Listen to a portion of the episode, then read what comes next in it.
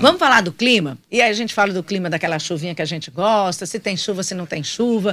Mas o clima tem um desdobramento também dele, porque aí do clima tem estiagem, tem a seca, se chove, se não chove. E aí os municípios, vários municípios ou regiões do nosso estado já começam a ser castigadas pela falta da chuva. Quem fala com a gente aqui sobre esse assunto é minha amiga, minha mais nova amiga de infância, é a Sara Cardoso, que eu conheci recentemente, mas eu gostei tanto do trabalho da Sara. Ela The best friend. Numa conversa com a Sara, a gente desdobra vários assuntos. Sabe aquela pessoa que traz muita informação? Ela é uma ótima fonte.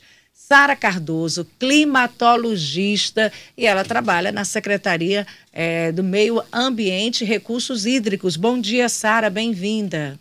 É, bom dia a todos e todas, obrigada pelo convite.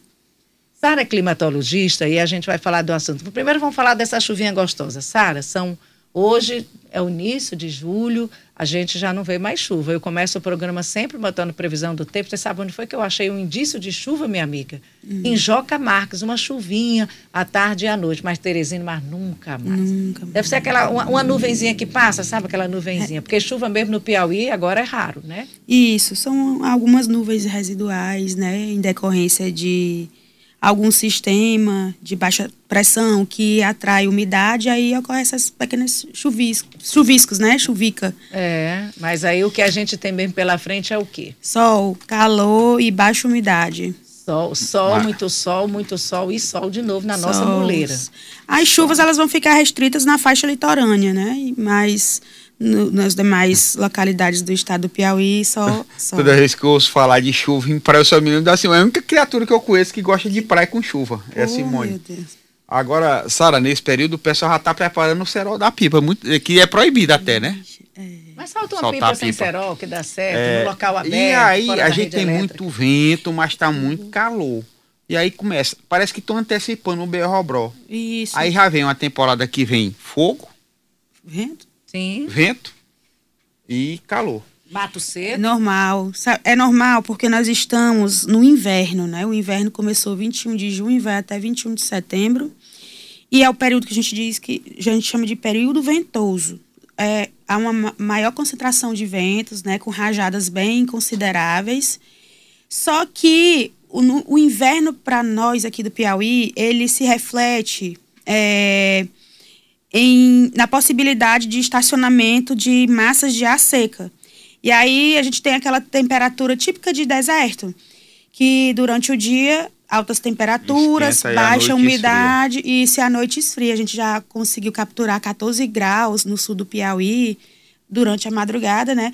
Mas a gente já chegou a 37 graus durante o dia, que é atípico para essa esse tempo, né? Esses meses. Vamos dizer que é inverno no Brasil e esse inverno se apresenta de formas diferentes Diferente aqui no em Nordeste. várias regiões. Aqui no Nordeste é essa situação que você colocou. É. Agora me diz uma coisa, o Luciano falou uma coisa que me chamou a atenção. Hum. A gente tem o BR Obroc, todo mundo sabe que é o final dos meses de setembro, outubro e novembro, que é o uhum. período mais quente. Sim. Mas realmente agosto já fica muito quente, mas julho já está quente.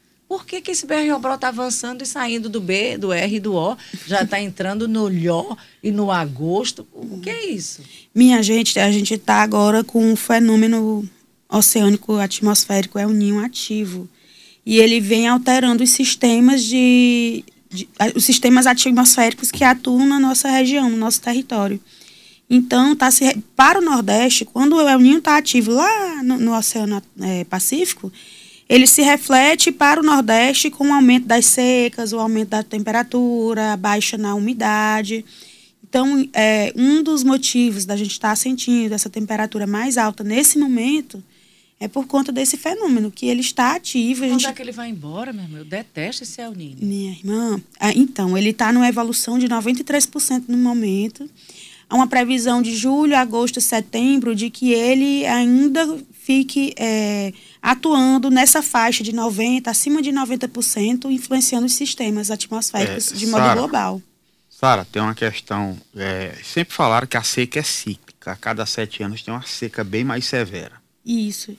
E parece que nós estamos nos aproximando de um período desse. O que, que acontece? Quando a seca é mais severa, nós temos escassez na produção, uma baixa na quantidade de alimentos e aumento no preço. Uhum a gente já pode esperar então que vai haver um aumento no preço dos alimentos aí por conta dessa situação de estiagem. É possível que sim, mas eu acredito que a gente vai sentir esse aumento no próximo ano, né? Que é quando vai se intensificar mais ainda o fenômeno El Ninho. Na verdade, tem. Menina, próximo ano ainda vai ser pior? Vai. É, a tendência é assim, ó, em 2009 teve aquela chuva que inundou tudo aqui em Teresina, né? Ficou tudo cheio de água ali na Zona Leste, não sei se vocês lembram, né? Que, enfim, e aí os anos seguintes é, teve uma seca, uma estiagem bem expressiva. Toda vez que tem um fenômeno El Ninho, ele vem nos anos seguintes com essa seca, né? E aí a tendência é ficar um pouquinho pior. Não, eu não aguento dois El Ninho sucessivos, não.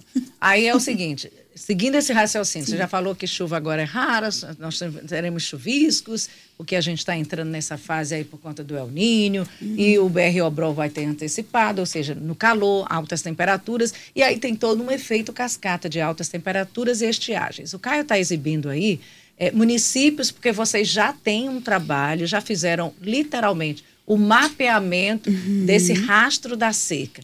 E Sim. aí a gente tem aí esse dado, esse documento é novíssimo, agora acabou de ser formatado pela Secretaria é, do Meio Ambiente Recursos Hídricos, né? Isso. Então o que que a gente mostra aí? O que que a gente mostra nesse mapa da da localização da seca no, região, no nosso estado. A região do semiárido é cristalino aqui. Exatamente. O que o mapa está apresentando são os municípios que estão com indícios de seca mais severo que os demais. Essa seca já se instalou? É, já se instalou no local e já está se refletindo sobre uh, o quantitativo dos reservatórios, né? Que os reservatórios que a gente monitora nessa região já estão abaixo dos 50%. Nós vamos, eu vou só sair aqui, Caio, porque eu vou aqui dizer o nome dos municípios. Olha só, essa região, para você que não está nos vendo, nós estamos exibindo o mapa, que é desse estudo, desse levantamento dos técnicos da Secretaria do Meio Ambiente. Ó, Acauã, Nísio de Abreu, Alagoinha, Avelino Lopes, Alegrete, Belém do Piauí,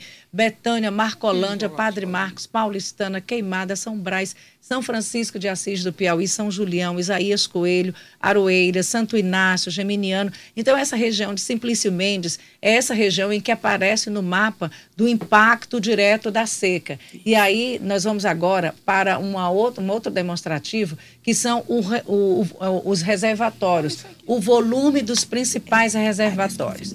A gente tem aqui, olha só, a gente tem um reservatório e realmente está crítica a situação. Reservatórios como Açude Cajazeiras, Açude Piaus, Açude tá Petrônio Portela, eles estão com um nível baixíssimo de volume de água, esse reservatório. E é exatamente esses açudes que ficam nessa região. Açudes com volumes baixos nesse território apontado como mais severo pela seca, em Paulistana, Pio Nono, São Raimundo Nonato. É, é, Sara, o que a gente vê aí nesse demonstrativo, o que, é que você poderia falar para os nossos ouvintes e, e internautas?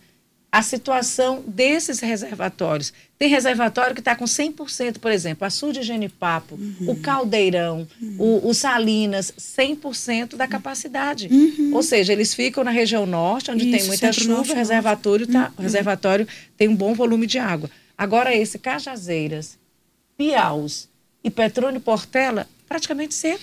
É, esses que você citou por último, eles estão localizados na mesorregião sudeste, né? que é essa mesorregião que está em amarelo no mapa. É onde está tudo crítico. É onde está é crítico, é seca. Não tem água no é, reservatório. Isso, não tem água. Inclusive, os municípios já estão demandando carro-pipa para a defesa civil.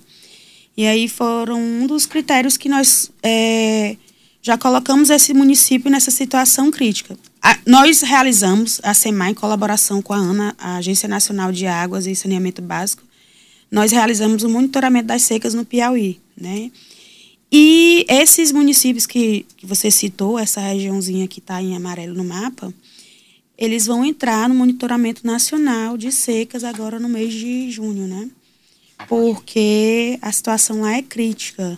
E a tendência é piorar. É, a tendência é esse sentido dessa, dessa esses que estão pintados em amarelo escuro, né? A tendência é, é correr na porção central do território piauiense, que também está tendo muita temperatura, temperaturas muito altas, baixas umidades, inclusive já tem um municípiozinho aí. Sara, deixa eu te fazer aqui a pergunta de milhões. Nós é. estamos vivendo aqui há mais de 100 anos com uhum. seca. Sim. E aí é barragem, açude, adutora, poço, E a gente continua tendo o abastecimento através de carro-pipa. Quando é que vai haver realmente uma política real, efetiva, de conviver? Eu não falo acabar com a seca, porque isso não se acaba. Não. É a convivência para evitar que haja abastecimento dessas famílias, inclusive até os animais. Tem vários desses municípios que você citou aí, que são no semiárido, que não tem água e alimento para os animais. A população sofre, mas é tudo abastecido com pipa, água de péssima qualidade. Até quando, né?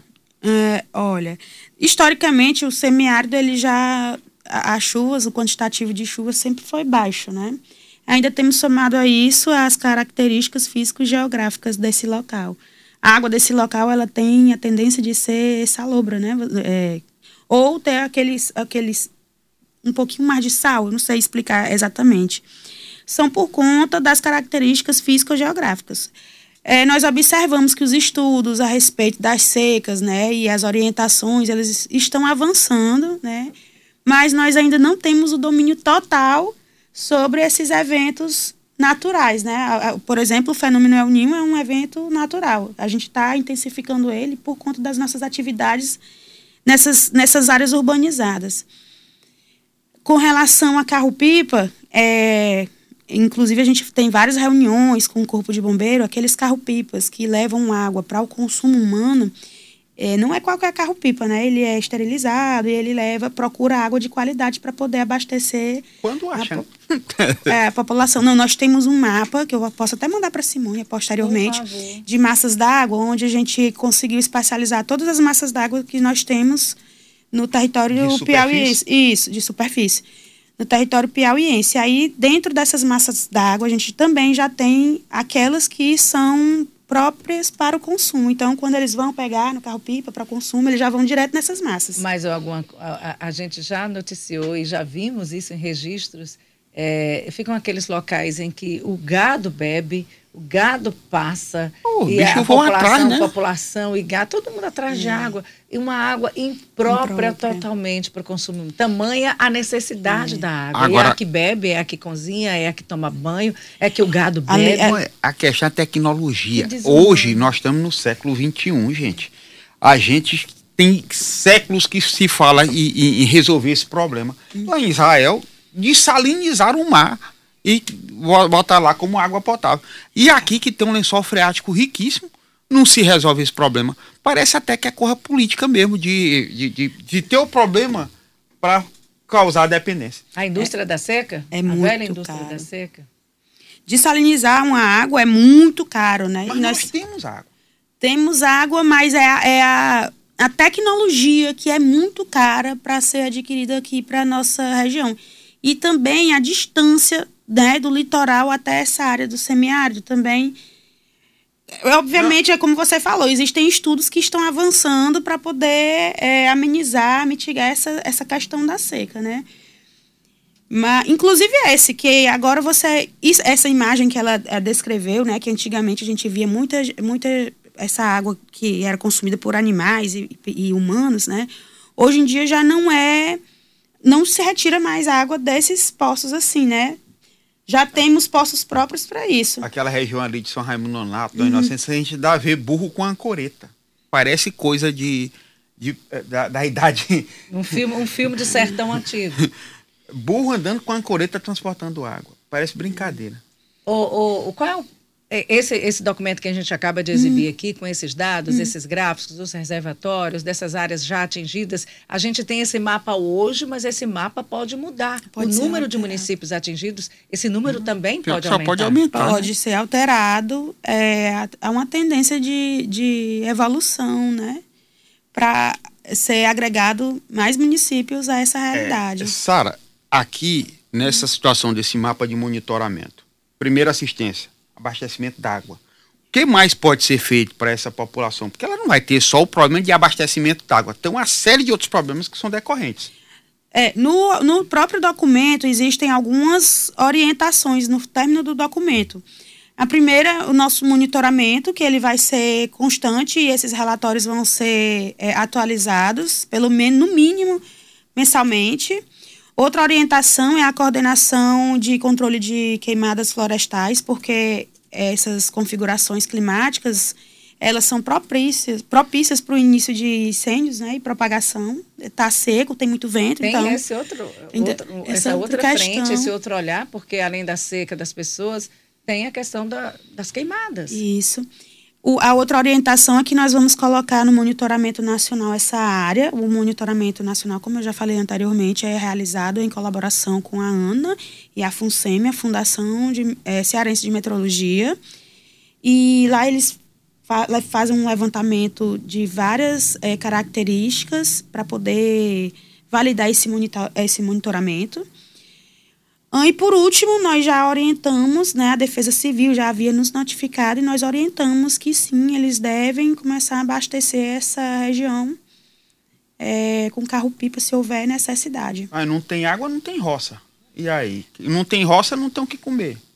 Ou vai ser só pelo Bolsa Família mesmo? Menino, ah, essa questão aí, existem algumas tecnologias, né, a, a, é, estudos sobre alguns grãos alterados geneticamente que é, suportam a, a, questão do calor nessa região. Mas aí assistência familiar, acredito que é a Secretaria de Agricultura que vai entrar com alguma ação para poder. Essa é a, pergunta. A Simone Esse lembrou outro dia do Magnu, não foi? É que é, aquele, é horrível, né? Aquele, era, era uma forma emergencial de se assistir as pessoas. Esse documento ele foi, ele foi, formatado agora por técnicos da Secretaria do Meio Ambiente. É um documento que vai nortear várias ações, Sim. agricultura, até a saúde Isso. e tudo mais. Esse documento é enviado para onde? Para o gabinete do governador? Isso é repassado para as demais secretarias? Porque é uma ação conjunta. A SEMAR faz esse levantamento e repassa isso para quem? Então, nós, nós é, fazemos constantes reuniões com outras secretarias, inclusive a gente está agora né, nos reunindo. Até estamos SASC, realmente. Isso, também. estamos nos reunindo para montar o plano é, de ação contra queimadas e incêndios florestais. E nesses momentos de reuniões, a gente fala desses monitoramentos que são realizados pela sala de situação da CEMAR. A gente fica de olho né, no que é está acontecendo, tanto no campo. É, meteorológico quanto no hidrológico e nós apresentamos esses, esses boletins através do site da SEMAR.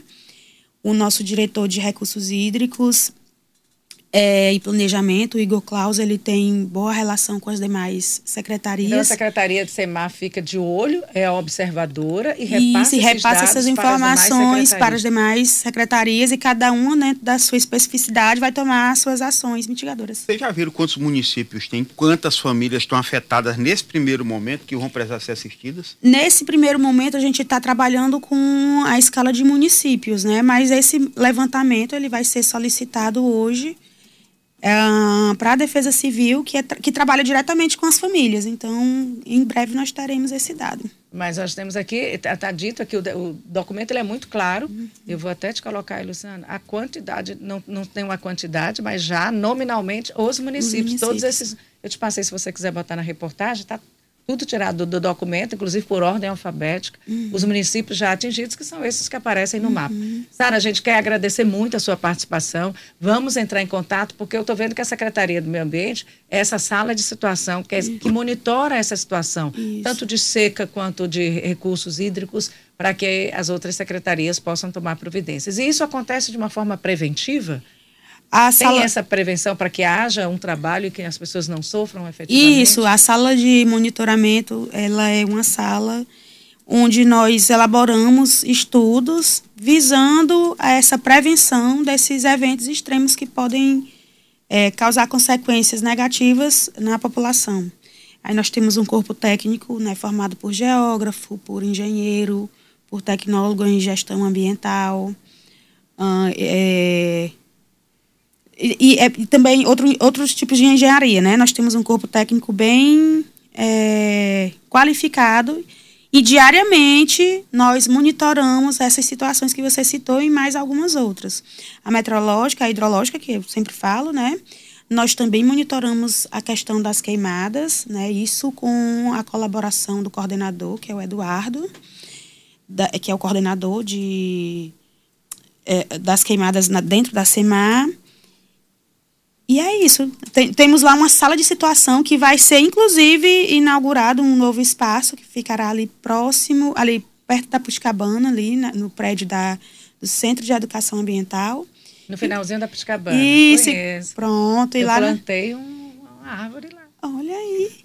E aí, quando tiver inaugurado, vocês podem ver para poder entender como é que funciona. É com muita tecnologia, Sara, hoje No- que você faz esse trabalho? Muita tecnologia. Nós temos vários telões, cada um é ligado a um satélite que informa alguma especificidade no campo é, dos aspectos físicos e geográficos. Nós também temos colaborações com outros órgãos, como eu já falei, a FUNSEMI, a ANA. Nós teremos também colaboração com a Polícia Federal. Então, a gente tem dados que são dados é, globais, que todo mundo tem acesso, e nós temos dados próprios. Aí, através desses dados, nós tratamos, né, interpretamos, jogamos em cima da realidade. Ainda fazemos também estudo empírico, que é aquele que vai a campo observar se de fato aquilo está acontecendo. E aí nós elaboramos os nossos relatórios e informamos as situações críticas. É, onde tem seca, tem fome. Tem, é bom, não. verdade. Sara, muito obrigada. Conversamos aqui com Sara, climatologista né, e responsável por essa sala de situação da Secretaria eh, do Meio Ambiente e Recursos Hídricos do Estado do Piauí. Obrigada pela entrevista, parabéns pelo trabalho, realmente um trabalho muito, é um trabalho técnico, mas extremamente acessível. E a gente vai fazer uma reportagem bacana que já já você confere no teresinafm.com.br. Obrigada pela entrevista.